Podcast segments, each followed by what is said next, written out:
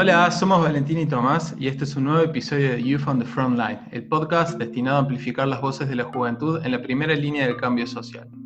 Resulta evidente que nuestro mundo tiene numerosas fallas sistémicas y hay muchas situaciones que simplemente no pueden continuar.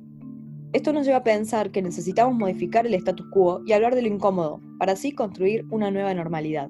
Uno de los fenómenos más característicos de esta última década, sin lugar a dudas, fue la irrupción de las redes sociales. Estas plataformas participativas permitieron que la creación de contenido audiovisual se democratice a prácticamente cualquier persona en el mundo que cuente con un celular y conexión a Internet. Sin embargo, como en muchas otras situaciones, las mujeres han tenido un rol secundario en la divulgación de contenido digital y en su mayoría se han centrado solamente en temáticas de moda, belleza y salud personal. Nuestra invitada de hoy viene a hablarnos sobre la importancia que tiene la creación de contenido por parte de la juventud y especialmente por parte de las mujeres jóvenes. La invitada de hoy, Celeste Giardinelli, es una joven comunicadora y activista de la provincia de Chaco, estudiante de comunicación global en la UADE, columnista en Radio Provincia de Buenos Aires, creadora de contenido digital informativo y además es podcaster y cofundadora de Concreadoras, un proyecto que busca potenciar la voz de las mujeres en el rubro de la comunicación. Bueno, Cele, un placer que estés acá con nosotros charlando. Muchas gracias por, otorgarnos un poquito de tu tiempo. Y teníamos pensadas varias preguntas para vos hoy. La primera y en principal tiene que ver con la motivación que hay detrás de tu trabajo. ¿Qué es lo que te motiva a vos a dedicar tu tiempo, a utilizar las redes sociales y otros espacios para comunicar al público todos estos temas de interés? Sabemos que detrás de cada contenido que compartís hay muchas horas de edición. Y bueno, nos gustaría que nos cuentes eso. Y la otra, la pregunta relacionada con eso también que teníamos pensado es si crees que las redes sociales pueden generar un cambio social. Bueno, son dos preguntas. Contesto la primera, que tiene que ver con qué me motiva a mí en el caso personal. A mí me, inspiró siempre el saber que yo nací en una casa sumamente privilegiada desde la perspectiva de la información. En mi casa, en mi hogar, nunca jamás me faltó información y no solamente era el acceso a la información, que dentro de todo es prácticamente universal, como, como bien dijiste vos, Tomás, un poquito al principio, esto de que hoy en día la información está, cualquiera que tenga un teléfono y conexión a Internet, pero más allá de tener un teléfono y conexión a Internet, necesitas saber qué, es la información que te gusta, qué es la información que te interesa. Que tener, eh, disponer de un celular no necesariamente significa disponer del conocimiento para encontrar la página correcta, encontrar algo que, que sea real y no una página fake, por ejemplo. Y eso es una cosa donde yo siempre me sentí sumamente privilegiada porque crecí en una casa rodeada de bibliotecas y de gente constantemente informada. Entonces me lo inculcaron desde muy chica.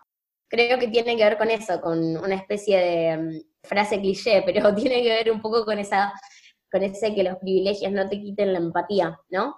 Y me pasa todavía al día de hoy que muy seguido tengo mensajes de random gente que me dice, che, me reinformo con vos y pienso, ah, esto que a mí me parece súper básico contarlo, alguien capaz que no le parece tan básico. Y me ha pasado tener críticas de los dos lados. Después tuve críticas de gente que me dice, le profundiza más en ciertos temas.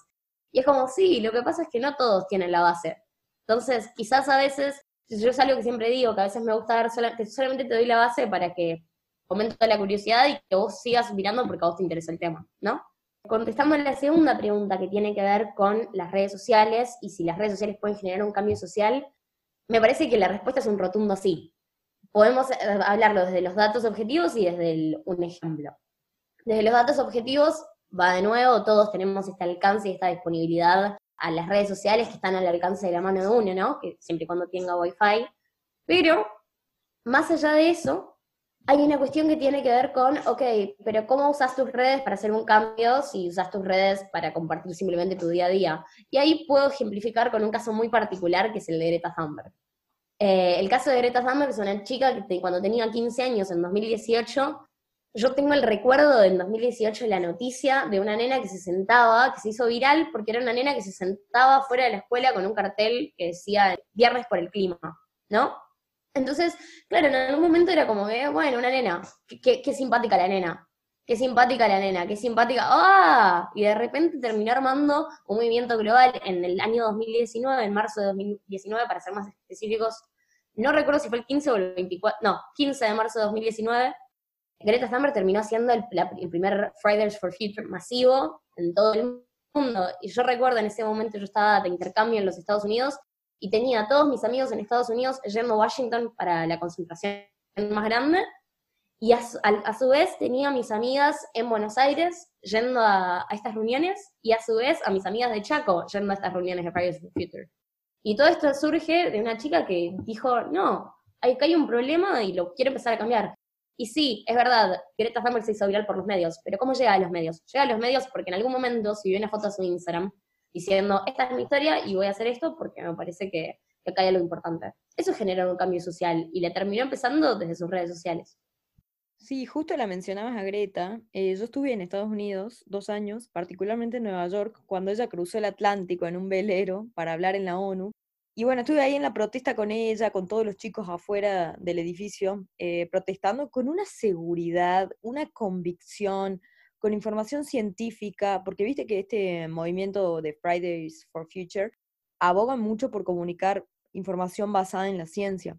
Y fue impresionante, impactante para mí ver la fuerza y la convicción de tantos jóvenes y hasta inclusive de niños, de no sé, 10 años. Algo que nunca me voy a olvidar es que, por ejemplo, me acuerdo que yo estaba filmando con el celular el tremendo despliegue que hubo ese día, una de las protestas masivas, tremendo despliegue de gente, de medios, de, de New York Times, o sea, todos los medios importantes. Y bueno, me temblaba la mano cuando yo quería filmar todo esto, este, era súper emocionante. Y es muy loco ver eso porque a través de las redes sociales es que se inició un movimiento realmente global, liderado por jóvenes y hasta inclusive niños, que tienen una capacidad de impacto altísima. Y mm, impacto en, la sociedad, eh, además en los medios, en los políticos, en las organizaciones internacionales. Es realmente es tremendo lo que se genera. Y no es solo Greta, porque este movimiento trasciende totalmente.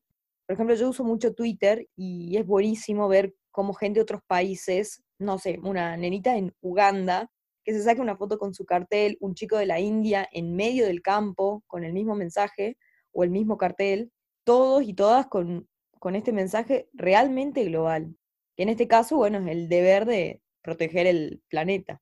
Hay una cosa que hace Greta que siempre retuitea a todos los jóvenes del mundo que suben una foto con el cartel. Y ahí decís, wow, acá hay idiomas que no conozco. Cuando ves el cartel que entendés que el hashtag es de eso, por más que no entiendas lo que dice textualmente, y decís, esto es un cambio. Y Greta es un ejemplo de tantos más. Al día de hoy, por ejemplo, la cuestión del veganismo, eh, personalmente no soy vegana, pero mm, yo lo veo, tengo muchas de mis amigas que me dijeron, yo me volví vegana porque me informé, de ¿dónde te informaste? La verdad es que de redes sociales, porque seguían activistas que promulgaban ese cambio. Y esto si nos queremos meter en el cambio climático, pero más allá, vemos incluso con el tema Black Lives Matter en Estados Unidos o acá en la Argentina con el feminismo en la Argentina en 2018, que fue el auge durante el debate de la esterilización del aborto, ¿cómo llega a la boca de todos? Se llega a la boca de todos gracias a las redes sociales. Fueron cambios que realmente comenzaron a ser masivos a partir de las redes sociales.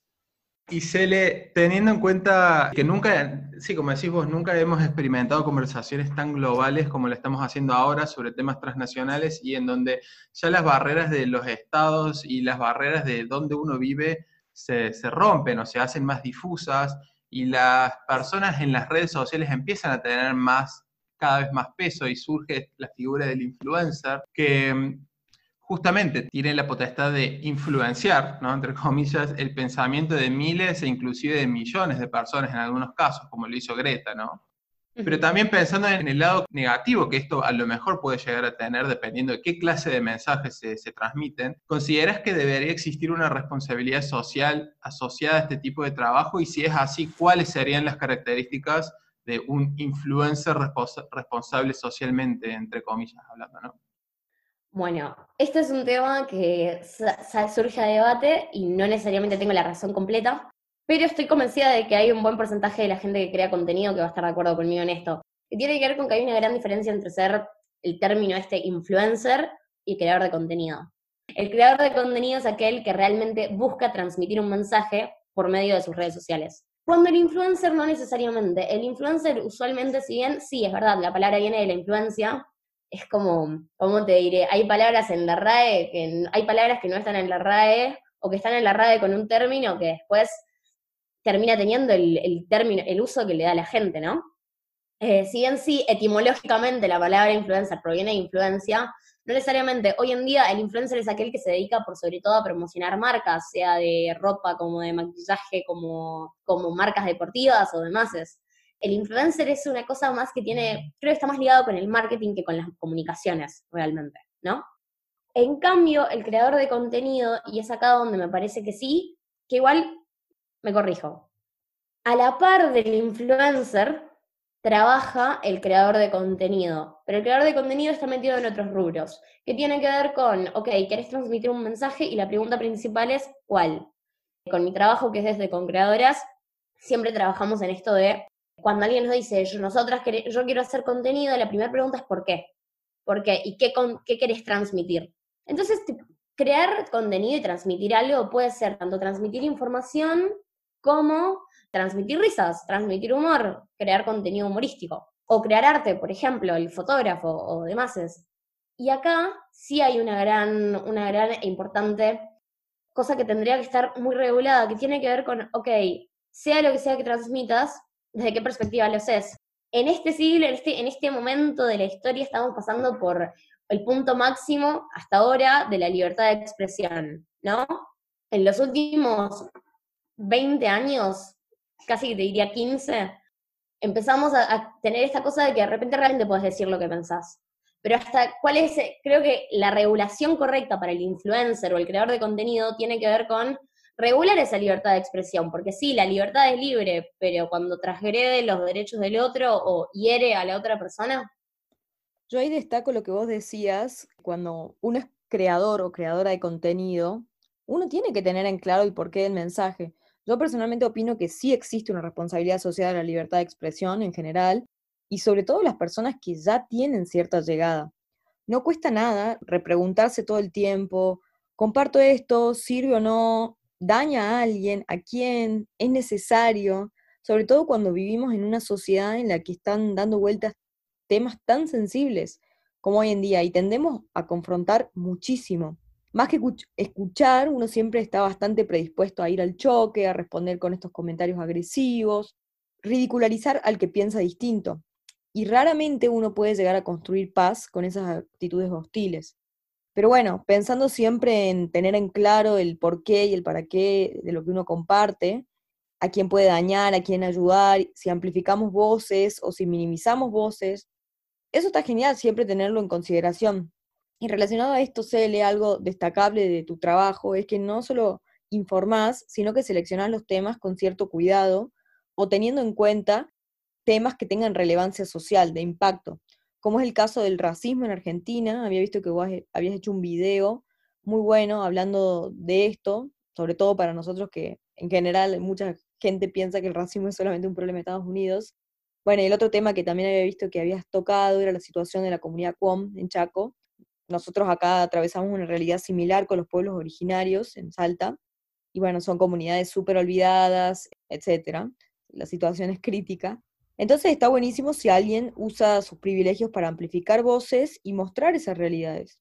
¿Nos podés contar brevemente por qué elegís estos temas y cómo es la situación particularmente de la comunidad QOM en Chaco? Sí, primero hay algo que me gustaría agregar de lo último que dijiste, eh, que tiene que ver con, respecto a eso mismo que decís, yo tengo una regla personal para todo lo que publico en mis redes sociales, que es, si lo que vas a publicar va a lastimar a alguien, no lo publiques. Y siempre trato de transmitirla. Si lo que vas a decir va a herir a una persona, aunque sea, no lo publiques. Si alguien se puede sentir herido o atacado, no lo hagas. Dicho lo cual, contestando tu pregunta, sí, gracias, valero mucho, mucho que lo hayas visto, valero mucho que, que puedas destacar eso.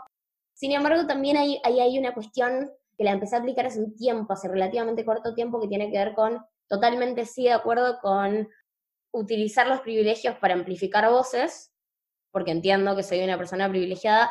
Sin embargo, son temas que muchas veces trato de odiar desde la perspectiva, hablar mucho de cómo lo sienten ellos o cómo es la perspectiva de ellos, por una cuestión tan simple como no soy parte de esa comunidad eh, y entiendo que finalmente sigo siendo una persona de pie blanca.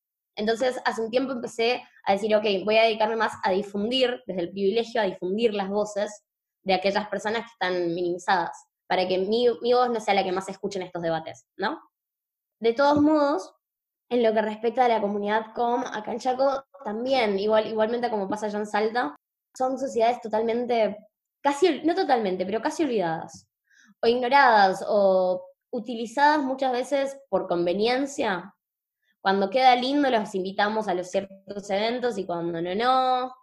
Y hay mucho una, una cuestión que tiene que ver con una exclusión constante, ¿no? De todos modos, y va de nuevo, son temas de los cuales realmente me gusta, por sobre todo, amplificar voces de otros que sin pertenezcan a estas sociedades. Y acá voy a hacer una recomendación.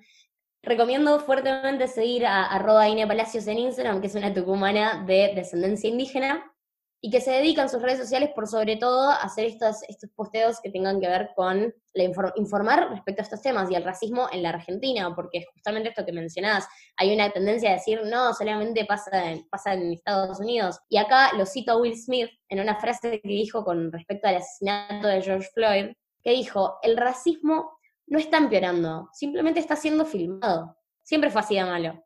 Solo que ahora está siendo filmado. Y hay una cuestión que tiene que ver con que justamente en la Argentina no está siendo filmado. Y estamos haciéndole la vista gorda. Lo que pasó en, Estados Unidos fue que alguien agarró una cámara y dijo, bueno, mira, esto está pasando. Esto está pasando, pasó hace mucho, ahora lo filmo. En cambio, acá en la Argentina es un tema a los cuales se le hace la vista gorda. Es una realidad bastante similar a la del norte argentino en general. En varias provincias, no solamente en el Chaco. Yo destaco esto que vos decís de amplificar las voces, Creo que venimos históricamente con un paradigma erróneo de creernos que nosotros estamos en la posición de dar voz a alguien. Nosotros no vamos a dar voz a nadie porque estas personas afectadas ya tienen voz y que no sean escuchadas es otro cuento, en realidad. Por eso justamente hay que aprender, yo creo, a correrse, a tomar un rol secundario. Y si uno tiene la chance, por ejemplo, de encontrar una persona que fue personalmente afectada, simplemente difundir su voz o amplificar su voz para evitar caer en este paradigma que veníamos charlando, que se ve muy frecuente en los académicos, esto de ir y dar voz a alguien o ponerse en rol de salvador, entre mil comillas, cuando esa persona ya tiene capacidad de agencia y hay que reconocerla. Y bueno, cada uno desde el lugar que le toque estar, poder colaborar en estas luchas. Y hablando de otras luchas, pasamos ahora a otro tema que tiene que ver con la situación de las mujeres en el rubro de la comunicación, bueno, en realidad la, situación de las mujeres en el mundo, en el ámbito que quiera, lamentablemente, pero particularmente vos por tu trayectoria, nos gustaría preguntarte en el, en, precisamente en el tema de, de la comunicación, ¿cuál crees que es la situación de las mujeres en este rubro, en este campo que es tu profesión y en el que vos te moves? ¿Ves algún avance en relación a tiempos anteriores? Avances, si uno se pone muy positivo, sí, siempre hay avances, esta sociedad está avanzando, lentamente, pero finalmente está avanzando. Sin embargo, sí, es un proceso exageradamente, te diría, exageradamente lento. hay, hay una cuestión acá que, por ejemplo, es un dato objetivo de la realidad, es que creadores de contenido mayoritariamente son hombres. Por estadística, son más del 60% de los creadores de contenido fuera de los rubros estética y moda, o ejercicio y cocina, son hombres la gente que está haciendo información mayoritariamente son varones. Está bien, está mal, ni uno ni otro, pero hay una cuestión acá que tiene que ver, y te lo voy a explicar desde el lado de mi trabajo, con mi compañera arroba solcasta, estamos haciendo un proyecto, estamos trabajando en un proyecto que se llama Con Creadoras, que tiene que ver con amplificar las voces de creadoras de contenido, por sobre todo en el nordeste, pero para todo el resto del país inclusive, eh, amplificar las voces de creadoras de contenido, ¿no? Y con esto hay una cuestión, que muchas veces recibimos el mismo mensaje, citado, ¿eh? Me encanta lo que haces, ponele a mí o a mi amiga, me encanta lo que haces, a mí me gustaría, pero no me animo porque siento que me van a criticar, barra, me encanta lo que haces, y esto nos pasó con una chica que lo dijo muy abiertamente y fue la que mejor lo expresó, que dijo, me encanta lo que haces, a mí me gustaría hacerlo, pero siento que mis seguidores, es una chica que cuenta con 10.000 seguidores en Instagram, pero me dijo, siento que mis seguidores esperan de mí que sea linda nomás. Qué loco, ¿no? Pensar que hay gente que dice, claro, es que mi audiencia no está a la espera de que yo les hable. Y que eso siempre a mí me deja pensando con esa idea de casi que de Neruda, que a mí Neruda me encanta como poeta, pero a nivel, me parece un tipo en sus escritos bastante machista, esta cosa de me gustas cuando callas, ¿no? Y al lado del me gustas cuando callas hay una cuestión de calladita te ves más bonita. La traducción un poco más ordinaria de Neruda es calladita te ves más bonita. Entonces, claro, hay una cuestión acá el respecto en el ámbito de la comunicación con la mujer, que es que, por ejemplo, esto es un, dato que a mí me encanta apuntarlo. Fíjate cómo un varón se puede poner para un noticiero, puede ir con dos trajes distintos toda la semana y nadie se dio cuenta. A la mujer que va con dos días que repite el outfit, la critican. Hay alguien que dice, ay, nunca se cambia de ropa. Y al varón no le pasan esas cosas. Sí, yo empecé a seguir tu proyecto y me encantó esto de motivar a los jóvenes y sobre todo a las mujeres a crear contenido. ¿Nos querés contar un poco más de qué se trata tu proyecto, por qué surgió, para qué surgió? Por supuesto y con todo gusto. Con Creadoras surge a partir de esta necesidad, nosotros lo vimos por sobre todo acá en Chaco, con mi compañera, nos pasó lo siguiente, que yo me sentía muy sola como creadora de contenido y tenía muchos amigos que hacían, hacen contenido, que hacen contenido muy bueno, entre ellos les podemos mencionar, son Damián, un youtuber que la está pegando en todo el mundo ahora, eh, Damián Cook, Jere Greiner, hay mucha, mucha gente de acá, de Chaco, que está haciendo contenido muy bueno y de muy buena calidad. Sin embargo, yo siempre les decía, ¿conoces a alguien, a una mujer que haga contenido también? No, no, no. Hasta que alguien, un seguidor, me dijo, ¿sabes que sí? ¿Sabes que sí? Hay una chica que hace humor. Posta. Y alguien le había mandado un tweet porque yo dije, no encuentro creadores de contenido femeninos en Chaco y alguien le manda mi tweet a esta chica Sol y esta chica Sol me habla a mí. Entonces yo pensé, la cantidad de gente que tuvo que haber en el medio para que yo me entere de que otra chica que hace contenido existe. ¿Por qué es que yo sí sé que existen todos los demás y no conozco a esta mujer que hace contenido? Porque sí, en Chaco hay muchas creadoras de contenido del estilo rubros, moda, cocina, que tienen que ver con el término influencer más que con crear, crear contenido, ¿no? Que hay una crítica a eso, no, para nada, para nada, está muy bien, si eso es lo que te gusta, siempre vamos a apoyarte. Pero sabiendo que sí hay gente que tiene ganas de hacer otro tipo de contenido, ¿por qué no están? Entonces nos pusimos a hablar de este tema con mi, con mi compañera hoy, Sol Casta. Ella se dedica a hacer contenido humorístico. Y una vez en una conversación, ella a mí me dijo una cosa que a mí me dejó muy marcada, que fue, sí, yo la verdad es que empecé a hacer humor, primero porque realmente me considero graciosa a veces, y me dijo, pero además porque yo sabía que mi audiencia, como yo no encajo como hegemónica, sus palabras, yo no encajo como hegemónica, yo sentía que la justicia no, iba a esperar de mí que yo suba contenido de moda. Y te quedas pensando, ¿cómo es eso? ¿Cómo es eso? Sí, sí, pero no. Entonces acá hay toda una cuestión, porque es verdad que la chica linda cree que no puede ser graciosa. Hay un, si, si usas Twitter, conocerás que el chiste ahora se puso de moda de las mujeres no son graciosas.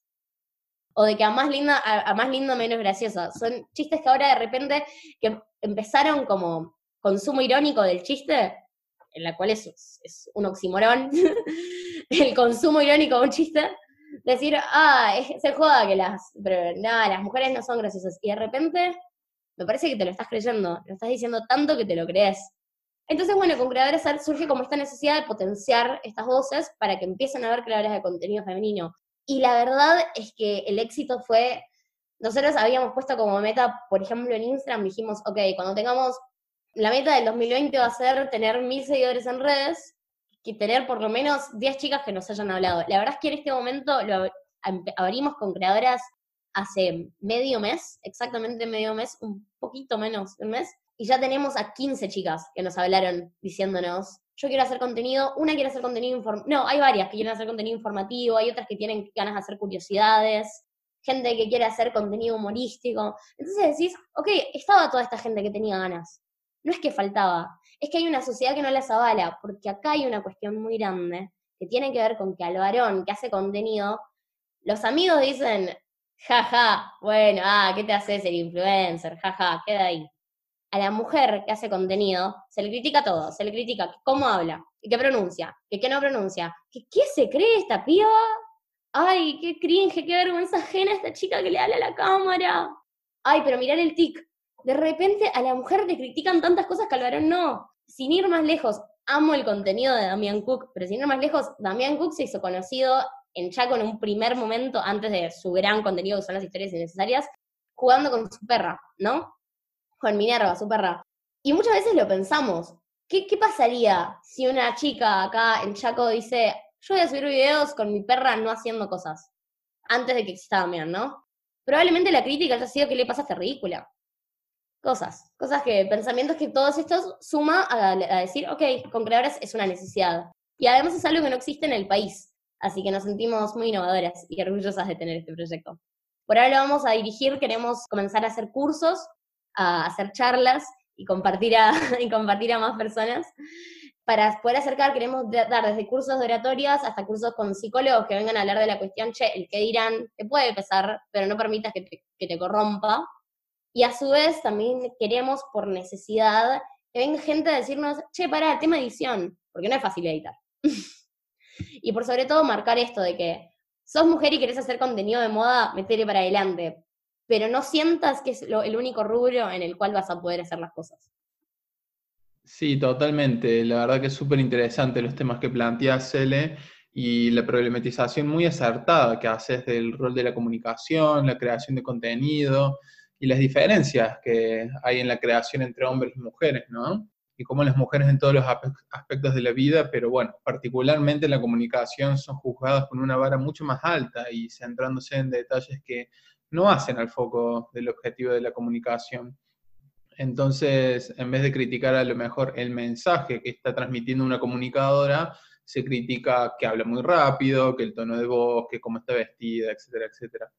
Y bueno, en base a eso nos parece súper interesante este proyecto y esta construcción de una comunicación diferente, si se quiere, que es lo que apunta con creadoras. Y bueno, hablando del futuro y de lo que se viene, y también pensando este año 2020, que muchos lo categorizan como un punto de inflexión en la historia, en donde una nueva normalidad va a surgir necesariamente después de esto.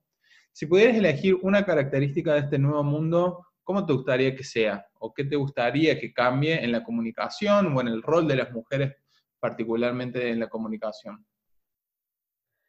No sé si realmente el 2020 como año de inflexión va a terminar generando un cambio en, en, ciertos tópicos como por ejemplo el feminismo y demás, Creo que el 2020 va a generar un montón de cambios en la sociedad, indiscutiblemente. Mi mayor temor hacia el cambio de la nueva normalidad es que quede una cosa con el distanciamiento social, de que de tanto estar lejos, de repente como perder esa necesidad del contacto físico. Es mi mayor temor. En los rubros como Black Lives Matter me parece que sí, me parece que el 2020 va a tener un impacto enorme a causa de la cantidad de cosas que estuvieron saliendo en los, en los últimos tiempos. En la cuestión del feminismo, ojalá haya un cambio, pero ojalá haya un cambio no en el 2020 porque hubo una pandemia, sino que ojalá haya un cambio en la sociedad en general. Sí espero y no veo la hora de que se pueda volver a las calles para poder salir a reclamar por nuestros derechos y a reclamar por, porque muchos de los derechos que teóricamente ya están adquiridos no están siendo realmente, no los tenemos realmente, o si sí los tenemos, los tenemos, pero con un montón de trabas en el medio, ¿no? Así que creo que si tuviese que elegir un cambio para la nueva normalidad, es que el distanciamiento social no deje asustado a nadie a la hora de salir a la calle eh, y que una vez que todo pueda volver a la normalidad, que los jóvenes, por sobre todo las jóvenes, podamos volver a salir a las calles y, brindo siempre porque la próxima salida a las calles sea un poco más segura. Que al día de hoy salir a las calles es muy seguro cuando vas acompañada por miles a tu par que están reclamando por lo mismo, pero incluso en esos momentos estás corriendo un riesgo por el solo hecho de ser mujer. Sin duda que es bastante difícil para las mujeres y ojalá que este nuevo mundo que estamos creando, esas cosas cambien. Sobre todo este sistema patriarcal que va desde lo más estructural hasta lo más micro y que lamentablemente lo tenemos súper incorporado tanto hombres como mujeres y que claramente tenemos que cambiar. Y como decimos, bueno, ojalá que todos estos cambios que se van sucediendo, algunos más visibles, otros menos notorios, algunos más rápidos, otros más lentos, también vengan de la mano de una juventud mucho más activa, una juventud que se moviliza mucho más, una generación que se sabe apropiar del espacio público, que no espera, que no espera tener un asiento en un parlamento o una legislatura, sino que presiona desde ya y está donde tiene que estar. Así que bueno, Cele, es un gusto charlar con vos, te agradecemos en nombre de Tommy mío porque consideramos que vos, desde tu lugar, al igual que muchos otros jóvenes, ayuda a construir esa nueva normalidad, un mundo diferente, en donde tengamos cada vez más participación y estemos bastante activos. Así que bueno, muchas gracias a vos por compartir tu tiempo, seguirle metiendo tu trabajo en redes y muchas gracias a todos los que nos escuchan. Nos vemos en la próxima.